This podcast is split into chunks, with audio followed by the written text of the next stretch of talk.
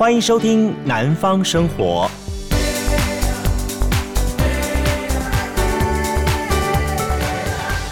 好，欢迎收听今天的节目。那么今天呢，也是我们的南方生活，我们特殊的这个单元叫南方异次元。今天可以说是第一集的跟大家来见面哈。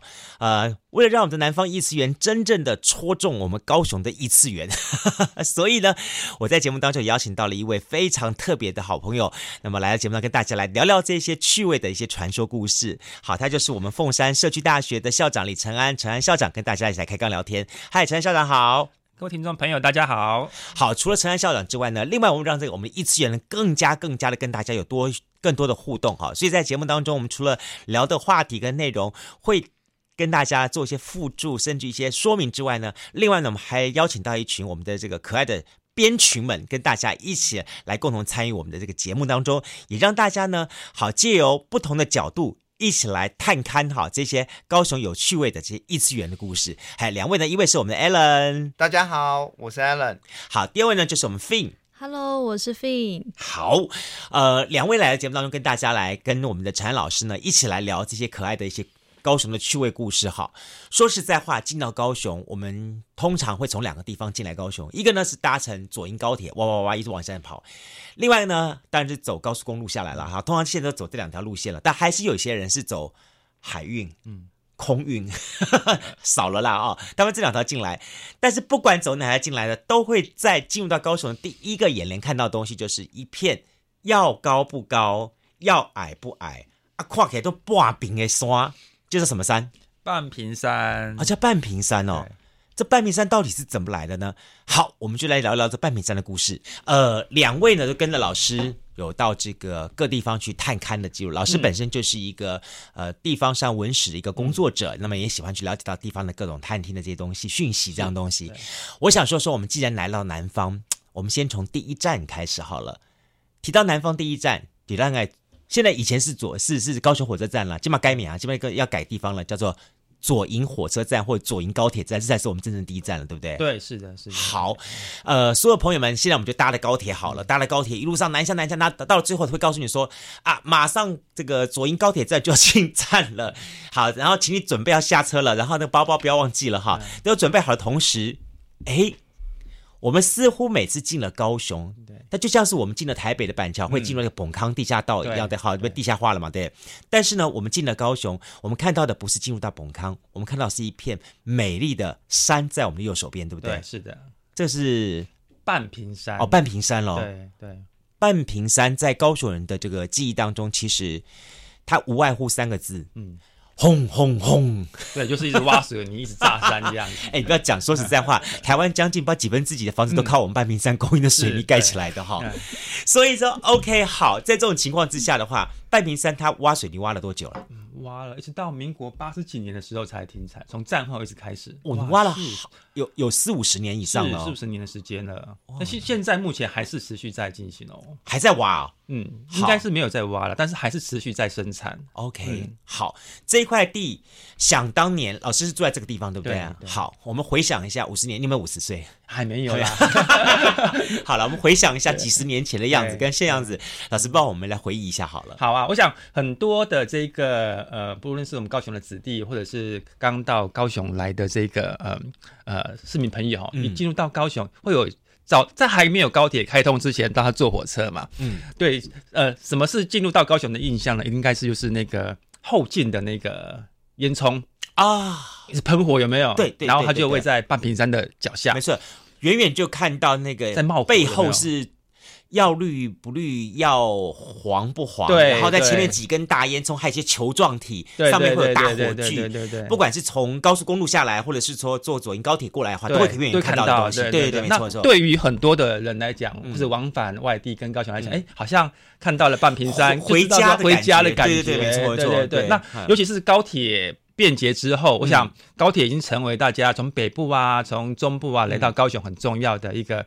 交通工具，嗯、那尤其是呃高铁完成之后，其实呃我们从小就住在这个地方，我家门前就是高铁路了，高铁路了，哎，没错，有条小河，哎，高铁前面有小河，你们应该不知道吧？高铁哪有河啊？哦、真的不知道，哎，它前面就是一条河，哎。高铁哪来的河啊？我以为是水沟。老师，老师，你是不是有点时空错乱了？哦，金门哪来哪哪来的河啊？对啊，我觉得你们好像很难想象高铁站还没有设站之前的那那个呃地景地嘛，因为我们家就住在高铁站的前面，前面真的就是一条曹公圳。好，就是现在曹公圳不是在凤山吗？对啊，啊，没有没有，曹公圳新圳呃新圳是比较晚盖，然后从人物，然后一直到到到。左营这边来讲，那我们这边就是进入到呃左营的莲池潭的这个门户了，是。所以在我们家的前面就有一条曹公圳的这个连接。现在就是看到那个分隔岛啊，其实分隔岛下面就是啊，我想起来，有有有有有。现在我们把它当做好像那个地下水沟一样。对对对对。每次要进入星光三月的时候，就会被指导说要要绕另外一边进去。对对是的，所以呃，在高铁站还没有设置之前啊，其实前面就是一条水圳。那呃，高铁站的前身呢，其实。它是我小时候记忆里面的海光二村，哦，那里曾经有个新村，有个有有个眷村，对。然后在半屏山的另外一边是我从小念书的地方，叫屏山国小。哦，那所以半屏山这个地方对我们来讲可以说是充满回忆，当然也充满了传奇啦。哦。对对对，有很多呃，像一般人可能现在到了高铁站之后，一下了高铁站，当然就是很漂亮的站体，嗯，旁边还有百货公司，那或者是你就提着行李很快的需要去转搭捷运。可是对我们来讲的话，会去想到很多以前曾经消失在你这里的地景地貌，或者是去想象说，哎，这里曾经发生过哪一些传奇故事。老师，我们把它立体化一点好了，嗯、说好在当年的样子来说的话，嗯、目前呃，就是说那道山会一直延延延伸到什么地方？嗯，山吗？对，山的话，应该是到了我现在前面，呃，我们家前面后面，其实我叫做周仔，大家可能比较对他比较清楚，知道是周仔湿地有没有？啊，就是现在高雄物产馆旁边那一块。对对对对对，其实一直到那个山脚下，就是包括现在翠华路的这一个部分。OK，对，那其实有一条小路，像我记忆中，我因为我们住在蔡公，然后我们到我念我的学区是半屏山国小，嗯，所以我记得小时候。要是我妈妈没有来载我放上下学的话，我一定会哦，为什么？因为我要走很 很远的路，而且还要经过那个呃小山丘。嗯，那小山丘就是现在的台铁站这一侧。嗯，大家有没有看到那个路口被挖了一个通道嘛？对不对？右手边。现在你等于说在靠近走翠华路的地方，它还留了一个一团。也小山丘，一一个一个不晓得什么原因的一个高，后来大家还很多人就是质疑说说为什么留一个呃那么那么奇怪凸的一个土堆在那边？是的。后来他们告诉他说，这就是当初的原型地貌，是让大家来怀念的样子。是的，所以我们是那一块是的，是所以我们以前是上上下下，然后走过那个山丘，然后里面还有一些眷村，对对对，然后这样边走边玩，然后就到那个学校的后门。啊，现在等于是平山国小的。前门是当时的后门这样子，所以半屏山当时其实它的大小其实应该还是到我们包括翠华路的这个部分这样。其实当时说要说高雄好有三座山，对，好一个是柴山这一条，对，一个是就是半屏山。好，这一块这样东西，对，另外还有一个小小圆圆的一个叫小龟山，龟山的地方，所以其实高雄市市区就有一些山在这地方，是的，不是只有台北有四香山，高雄有很多山的，对对，只是后来这些东西都慢慢慢慢被整地整的，整个平掉了，对对对。好，地理环境都知道了，嗯，哎，所以这个地方开发很早哈，很早，其实在这个地方从清代它就一直在发展。包括呃，我们知道半明山它是呃珊瑚礁岩嘛，哈、嗯，就是珊瑚礁岩。嗯、那其实它呃很有名的就是产这些老古石，那老古石就会反映在说呃地方的建筑特色啦、嗯、城墙的新建呐、啊、嗯、道路的开辟等等，嗯、所以我们都会利用这一些呃老古石、珊瑚礁石去做这个，包括石灰的这些产业。所以其实这些产业，包括这些建筑的用途，从清代就开始伴随着旧城在这边做发展。哦，那还蛮早的嘞。是的，是的。好。等于说，如果就地理环境来说，这个地理地质来说，大家有机会的话，来到高雄左营火车站的，呃，嗯、到左营高铁站的话，的你可以从后门的地方走出来，多走两步就会看到这个地址，就是当年的地址，就是这样子情况。那后来当时的先民很厉害，就把这个这种很很特别的石灰岩的东西拿来做水泥，应该是近代的东西吧。水泥是近代的近代东西，我们讲阿蒙头，阿蒙头，对对对，阿蒙头就是就是外来的这种概念，战后开始生产的。但早些年大家就是用这种老古石，没有把它敲碎，然后不坏变没没有，只是纯粹老古石，把它拿来做搭建房子或搭建房城墙这样使用。对，是哦，那真的是锅在了，蛮厉害的。对，就是它的它的呃呃那个地形地貌跟它的特色，其实会跟左营这边的民众的生活，其实它是。紧扣在一起的。嗯，好，我们知道这样情况啊，所以当时是在明朝、清朝以后开始陆续移入，而移入这些人，第一批人是闽南人，闽南人，闽南人哦，所以应该是说，随着当时呃清朝的驻军，然后就进来了。对，是的，嗯，所以。所以左营之名就这么来了，对，对，左营之名是早期呃，相传是明郑时期军队的屯垦的地方，哦，开始有这个呃，我们讲的闽南人或汉人开始进入到这个地方，才开始有比较活络的这个人文这样子。OK，好，这块地给大家抓最大的印象就是说，嗯，OK，它就是台湾非常重要的石灰是。产地，对对对，对，所以从以前到现在蹦蹦蹦蹦蹦，对对对，蹦到最后，现在啊稍微好一点，没有没有那么多的蹦蹦声了。呃，我我国小的时候有一个很重要的一个记忆，就是因为我们就念平山国小啊，然后回家就是一条小小的马路，两边都是一边是菜园跟田埂，那另外一边呢就是那个半屏山的石灰墙壁。那为了它不影响山下居民的生活跟起居，他说他通常会有两个时间点在炸山，一个就是九点开始，然后一个就是下午三点多开始这样子。那我们通常就听到那种砰砰的的那种声音，这样开始炸山。那炸当然，它不是每天都炸了，它炸完之后总是会开始清理呀、啊、运输啊、开挖啊一阵子这样，所以它并不是每天炸。那有时候，呃，你讲运气好呢，还是讲说运气不好？它那个掉了那个石头比较大颗的时候，就会挡在我们回家的那个路中间这样子。那时候你就看到那个那个小哎小小小怪手，哒哒哒哒哒哒，那跑到路路中间把那个石灰石给敲碎，然后运开这样，然后我们才可以放学回家。所以，呃，当其他的小朋友是靠了钟声在下课的时候，你们家你们家这些小朋友是靠着嘣嘣，对，算时间，差不多也该准备下去下课了。对对对对啊，真的是很幸福哎。对，很 应该说很有趣的。我想是其他其他学校学校或者是小孩小朋友应该是没有的那个生活经验。这是另外一个话题了，就是说让你让你让我想起来说，以前我们住在鼓山那个地方的时候，每次我们从盐城回到鼓山都要戴口罩，不然那个整个满天灰尘看不见那种情况，那是另外一个我们下次可以谈的东西。好。我觉得今天跟大家来谈聊聊到了半屏山，嗯、所以半屏山其实地理历史环境大家有一些基本的概念的，但更重要的重点是，哎，听说它的传奇故事蛮多的哈、哦。是啊，我想它对我们来讲就是一个，它就是一个小三呢。小三有什么故事、啊？对啊，因为像呃，我们小时候在念书的时候啊，总是会有一些比较调皮的呃同学嘛，那、哦哦、他们就会说，哎，谁谁谁又翘课啦，然后、嗯、呃跑去半屏山呐、啊，然后呃偷抽烟啊，对。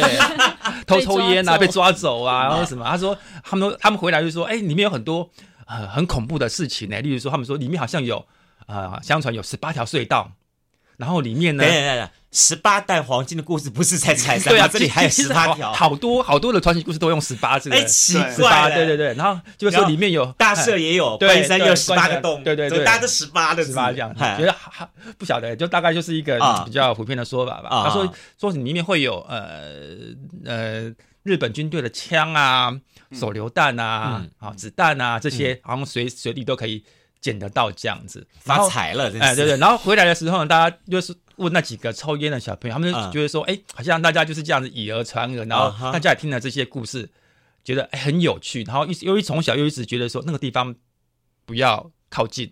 另外一部分它是炸山嘛，危险。对。然后另外一部分是刚才提到那些比较调皮的同学会去那边抽烟嘛，都他就会觉得嗯那个地方最好。他怕老师去抓他。对对 对。也希望大家不要过去。所以那个地方其实对我们来讲是一个从清代到日治时期充满了很多传奇故事跟跟这个呃好玩有趣的这个典故的地方。哦，来来来，老师试举一二好了。好啊。哎，其实，在呃，我觉得半屏山的传奇故事很多了，大家比较常听的应该就是说那个吃汤圆的故事吧。等一下，吃汤圆，吃出来的正月十五啦，或冬至。对啊，对啊，冬至嘛，对不对？以前我们在像半屏山人是天天吃汤圆，因为我们半屏山他就他就。呃，他应该他应该是一个呃石灰岩的地质嘛，对，因为那个板块运动，所以撑起来，撑起来，所以叫半平，就好像屏风一样嘛，对对，半平。那是很像妈妈早期那个半平山头的那个。对，所以所以我想，大概很多很多的这个民众，大概对于对于那个半半平山或者对左营的认识，大概从半平山头开始炒炒作起来了吧？对，有一阵子蛮五民国五六十年代那个时候啊，蛮多对对女生，对对对对对，然后所以大家开始。对，哎，半平山到底是在什么么地方，嗯。然后为什么会有半屏山，所以嗯。大概大家对于半屏山的认识就是这样子来的。其实半屏山真的不高诶，大概是两百二十三公尺，对但现在被炸了，剩下一一百八十一公尺，是是，那。半屏山会被美，就是说称赞会它它真的还是很美，就在于对。是说它前面有刚好有一个莲池潭把倒映下来，对对，然后这一个美景，大家觉得哇，真的是在当年清代的时候是大家就印象深刻的一个美景这样东西，啊。所以衬托出半屏山呢，它的整个的那种有点像是比差评一样这样的感觉，很美很美。对不过这山上有什么故事？老师，我等了很久了，哦真的我真的很想听听看，到底山上听到那个有什么传说讲到那个汤圆的故事啊，汤圆，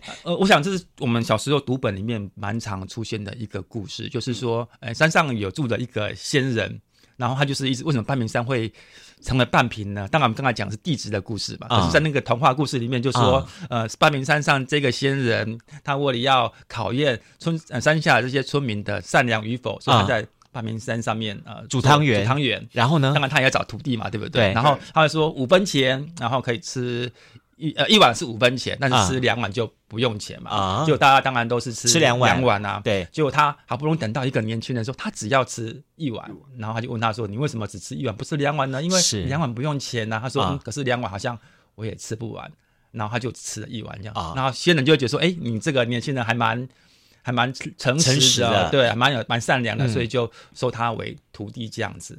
好，这是我想这是大家比较比较呃通俗应该知道嗯半屏山的那是对对对对年代不同。嗯为什么那个仙人要到现在的话，几乎碰到每个小姐就说：“对不起，我只要吃半碗就好了。哦，对对对对，对不对？然后谁给你吃一碗，对啊两碗？的热量有多高？对啊，对开玩笑热量。那新人说好烦。还有一个比较故事的，其实这故事啊跟现在的时事蛮蛮贴近的。最近澳洲不是在大火大火，对对对，那半屏山有一个呃，我想大家比较少听过的故事。其实半屏山从清代的这个史料里面记载，它常常山底下这些村庄啊就会失火。为什么？这大家很纳闷呐，呃，可能跟目前的呃，其实我不晓得是不是很早就有那种气候变迁或者是地质的这种这种关系啦，很有就是可能对。嗯，可能也是那种因为石灰岩它是比较干燥，对常常因为热，然后就热开风什么之类热风什么对对。之类，对。那在史料上面记载说，哎，半屏山啊有一种动物叫做，我们就呃，他们讲写的是麋啦哈，嗯。山上的麋，他讲大概讲的就是山羌这一类的，嗯嗯嗯，动物这样，只要它啼叫的时候呢，山底下的村庄啊就会失火。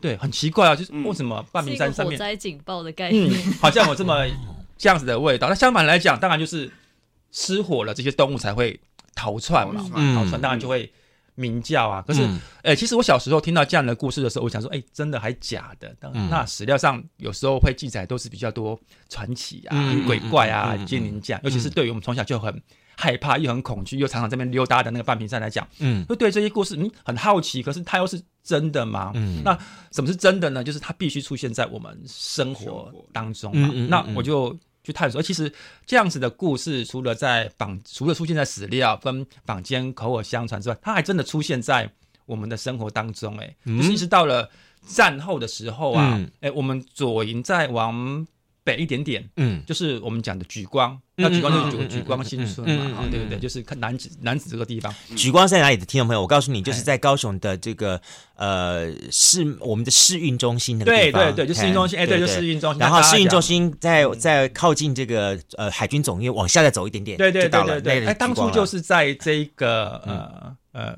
市运场馆，在往对它前面不就是那个海军军校园大门口？对，没错大概就是在大门口进去一点点那个位置。啊，呃，当初也是有这样的传说，就半屏山的这个麋鹿要是叫的时候啊，就是这三枪叫的时候，啊啊山底下的村庄就会开始失火。啊，那为了要抵御这样的现象呢，啊呃呃，举光这边的的民众呢，就在神明的指示之下，盖了一个解山王的神像。哈解解怎么写呢？就是嗯解开了那个解，啊啊啊，然后山就是山水那个山，那个王就是王爷那个王，哦解山王，解山王蛮大的一个庙呃一个神像。那神像，他他知道他他那个也不算神像，大概算是一种验圣物吧。嗯嗯嗯那他是左手提着水桶，右手拿着一把扇子，他长什么样？他长什么样子啊？嗯，有点像是一个嗯和尚的样子。哦大概和尚另外呃老一辈的老一辈的这个长辈会叫他做阿弥陀佛。哦会叫他阿弥陀对，因为他不晓得他长什么嘛，嗯。对对对，他有个很圆圆的基座，然后他就站在上面提着水桶，然后拿个扇。啊，为什么会有这个形象啊？就是说有一天呐、啊，麋鹿真的叫了，啊。山底下的村庄也真的失火了。啊。但是他们会隐约当中，怎么会有一个穿着白袍的人，然后提着水桶，拿着扇子在帮大家救火呢？可是大家都不晓得这个人到底是谁。OK，然后根据神明指示说，他叫解山王，他是来解救大家的。哦所以呃，他们就在呃，就是市一组场馆前面是这个海军校嘛，嗯嗯军校里面就当时那时还没有军校，嗯所以他们在里面。呃，门门还没有推到这么马路边，就在那个大概相对的位置盖了一个解山王，就依照他们看到的那一个人的样子，嗯然后面对的半屏，呃，应该是面对半屏山嘛，就嗯盖了这个解山王，希望说有了解山王的镇守之后，半屏山就不要再失火了，嗯这样子。我这里在吗？嗯啊，那个还在吗？呃，后来就是因为刚才提到提到那个军校的关系啊，嗯那个解山王就就就拆掉了，拆掉了然后移到呃莒光，大概是我们现在在那个不是有个加油站吗？对，对面有个蔚蓝海岸的那个大楼，大概就那个位置。然后后来第二个盖起来，可是后来因为盖大楼又又拆掉了，又拆掉了拆掉了。对，哦所以呃，解散网目前给大家留的印象，除了史料啊啊老照片之外，目前已经大概已经没有了我想起来了，你想那个位置现在变全联了，啊。对，对对对对请支援收全联，银。对对对对对，没错，就是这样子哈。我我们跟听众朋友再稍微复习一下，说其实这一块哈，高雄市的这一块半屏山，其实位置真的很大。大对。好，你看从从呃我们刚刚讲的莲池潭谈判这个地方，我们就看到它了。好，然后同时它又接壤到了，包含了我们的这个左营高铁，对好，以及好，到包含了像我们看到了这个高雄捷运站的这一段，对好，一直往北边，甚至往西边延伸，嗯延伸，延伸过了。好，就是我们市营主船馆这边，然后最后到了海军这一块来，所以它这一块的范围还蛮大的。嗯，那这一面在我们传统来说是叫做呃南面，是不是？嗯，我们好像西对南西面西面嘛，对不对？我记得好像是说在呃我们半屏山来说，又分为一个是有两面这样的情况，这样子。那有一面被炸了很惨，另外一面现在富裕的还比较好一点，这样子。所以你刚刚讲的解山王这个东西，好提到这个嗯三枪迷路，但现在没有声音了吧？但都被 都被抓光了。应该目前都算是已经没有了啦。哎，班长长，如果说以我当年的我们这些小调皮小朋友的话，我们真的会想去哈，再试试看，我们放个对麋鹿看看 会不会有点状况。不然状况这样子，对，好对，这是解山王，对。还有汤圆的故事。哦。对。所以从以前大家的吃饱都是靠吃那个那个 半屏山的泥土，吃汤圆把它吃下来的。好，除此之外呢，还有什么样的好玩的故，事？还有刚才提到那个关于半屏山里面隧道的故事，嗯。其实呃，我们在刚才提到那个呃呃高铁左营站嗯。跟台铁站要开挖的时候，刚才不是提到那个就把半屏山开了一条马路进去那个、嗯。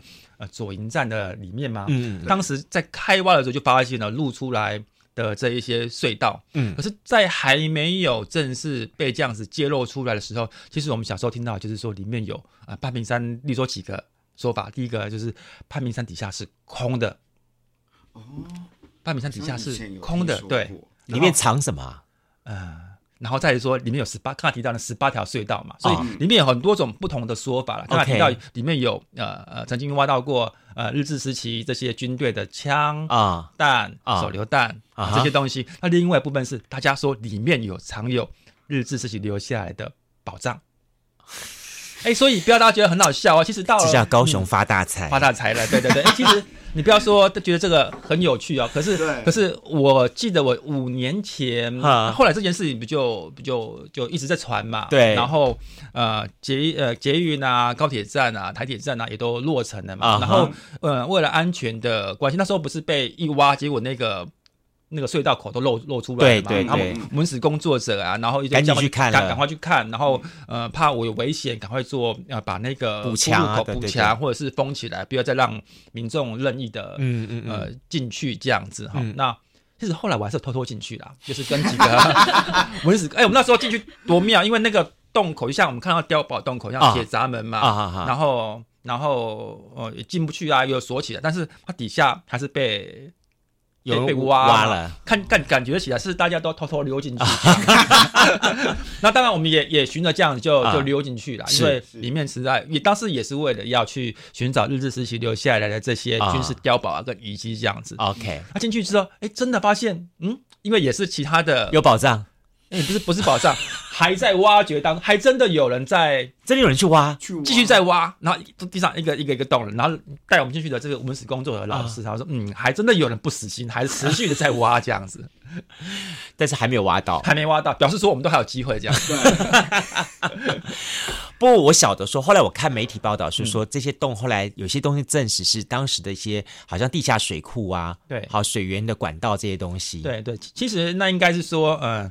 呃，左营大概会在昭和十四年之后左右哈、嗯、开始做，呃，像桃子园那边就是迁村，嗯、然后要扩筑这个军港。嗯，那可是扩筑军港呢，呃，隔了没多久就开始呃呃呃美军的大轰炸。嗯，那你刚才提到说左营军港有这个军舰之后，它要供给燃料嘛，所以就开始有第那个燃料厂的设置。那美军当然就会一直来轰炸、啊。嗯嗯，但是轰炸怎么办？总不能弄了一半，结果。呃，这些补给的油的被炸光了，这个也不是办法，所以他们就在半明山底下，这两个两个措施嘛。第二，半明山底下，呃，做了十八条，这用洞窟的工，我们讲隧道工厂，十八条，真的有十八条，应该也的路在里，不是说十八条，可能对台湾人来说，十八就是一个多的意思，很多的意思。对，它大概是有横的，有直的，然后高度大概都是卡车可以过的那个。哇，很大，很大，我进去看很大，对，然后。然后第二个设施是在，它是在山顶的部分各做了呃那个碉堡，嗯，然后又就是可以俯瞰那个整个高雄港啊，哦、对，做这个守卫的工作，这样，所以是对于我们来讲，那里面是充满了这种传奇。嗯、所以那时候钻进去的时候，哎，也不晓得会不会带到。哪里去？反正就是你要看到一高高的隧道。可是高，如果高雄有这些的这些特别的这种军事资源的话，将来整理起来会变得很有意思，哈一个探险冒险之旅这样子哈。对对，会很有意思哈。好，除了这个解山王跟这个吃汤圆的故事之外，我晓得另外当地人还有所谓石公石婆是吧？对，呃，刚才提到那个我们现在我们讲那个坐高铁下来嘛，就大家对于半屏山下次有机会的话，可以再想想说，哎，这里。到底八面山的里面，嗯，有有多少的这个有趣的这个故事跟传说啊？另外一个提到说，哎，八面山底下好像还有一些水泥工厂，或者是呃过去的水泥设施是被保留下来的，嗯，大家都还可以看到。哎，坐我坐高铁进来进站的时候，区间车每对对对，都还会看得到嘛。啊，里面有一个叫做显灵殿，那是一个很地方上很有名的一个故事，就是战后大家开始在挖这个呃水泥盛产的时候，有好多的水泥工厂。进来嘛，包括建台水泥、东南水泥、正泰水泥。嗯，那其中的那个东呃，应该是东南水泥吧？他们为了要去挖这个石灰岩，嗯、那突然就就像我们碰到很多传奇故事，哎，怎么到到这个地方有卡住了？卡住了，然后怪手就会不动了。嗯，然后你怎么样去炸这一个石头，或者是想要去挖这个石头，它好像就是不动如山这样子。嗯哼，对，然后你就。闽南人的习俗嘛，就会开始爱拜拜啊，爱拜拜啊，就是觉得好像是哪哪个地方没做好，或者触犯了这个山林这样子，所以他们就会去祈求说，哎，如果当然我们的人的想象，汉人对于那种万物信仰的崇拜，因为树一定有树王公，石头就会一定有石头公嘛，所以他当然也不想要念谁啊，就是说啊石头公、石头婆，然后你就你就。让个路，然后让我们把这个工程给完成。那完成之后呢，那我会帮你们在呃另外找个地方，让你们呃把你们供奉起来这样子。他、嗯嗯嗯、没想到他这样子呃拜完之后，怕死了，怕死了过去了。哎呀啊，当然呃这石头又炸开了，这样炸开之后呢，他们就呃象征性的取了两个石头，嗯、然后就盖了目前的显灵殿。在什么位置啊？就在厂区里面哦，它是没有对外开放，了解。但是我们现在坐高铁。过去都还看到那个绿色琉璃瓦的那个小庙，哦、那一间就是显灵殿，就是那间我我有印象了。所以下次大家坐左营高铁下来的时候，对，差不多看到远远看到半屏山的时候，你会看到一座庙，就是在进入到那一群呃高高低低各种球体的那些的物物质之前，有一座小庙。对，是的，是的。哦，我一直以为是说那是一间什么哦，原来那是就是显灵殿。是的，是的。哦，里面就是供奉石公跟石婆的。了解，了解。哎，非常有意思哈。对啊，所以呃，这也是代表说，好像是说我们这些闽南族群，一方面他们的这个所谓万物皆有神的一个信仰，在另一方面的话，也是一种感恩呐啊。对，就感谢你贡献出来你的这个身体，这些石头，让我们能够有进一步在生活上运用。但是相对一点是说，我们也呃载恩惜物，然后也弄个庙来谢谢你这样的感觉。哎，这样子还蛮有意思的哈。好，事实上整个的半屏山。我们刚刚讲的这些东西只有单面而已，还没讲完另外一面的东西。另外一面，其实我觉得好还有很多很多很好玩的东西可以跟大家聊。所以今天在节目当中跟大家谈的这些东西，听众朋友，您有没有感兴趣呢？也想了解到更多更多的半瓶山的话，好，那么记得在我们的这个南方异次元单元当中，我们将一系列的跟您聊很多呃高雄市的这些传奇故事。透过这些传奇故事，你更能够去了解高雄。其实高雄哈，呃，不只是这些的工商。好，或者是说这一些的大型的企业，或者是大型的工业的发展而已。在早些年，高雄市其实也是一个充满的多样性、那么多元性的一个从渔村好变换成一个所谓的军事聚落的第一个地方。那么还有很多很多故事可以跟大家发展的。好，好，今天节目当中呢，我们非常的感谢哈。那么呃，陈安老师来节目当中跟大家谈了这么多好玩的故事。下一集的节目当中呢，我们来继续聊好半屏山。为什么漂亮？是因为美女的面前有一面很漂亮的镜子，去倒映那个美丽的脸庞。好，什么是这面镜子呢？就是我们的莲池潭。莲池潭又是另外一种不同的故事了。哎，老师也算是在这个地方，嗯呃，也欢迎大家好。那么让大家在这个这个节目当中呢，听到很多很多的传奇故事。OK，那我们就下一次的节目当中跟大家继续来聊聊莲池潭的传说故事喽。OK，好，我们下次见，拜拜。不是你不要这样写，这样写我看不见。好，因为我我好，我知道，我知道，没有，我是突然想到，因为杜哥。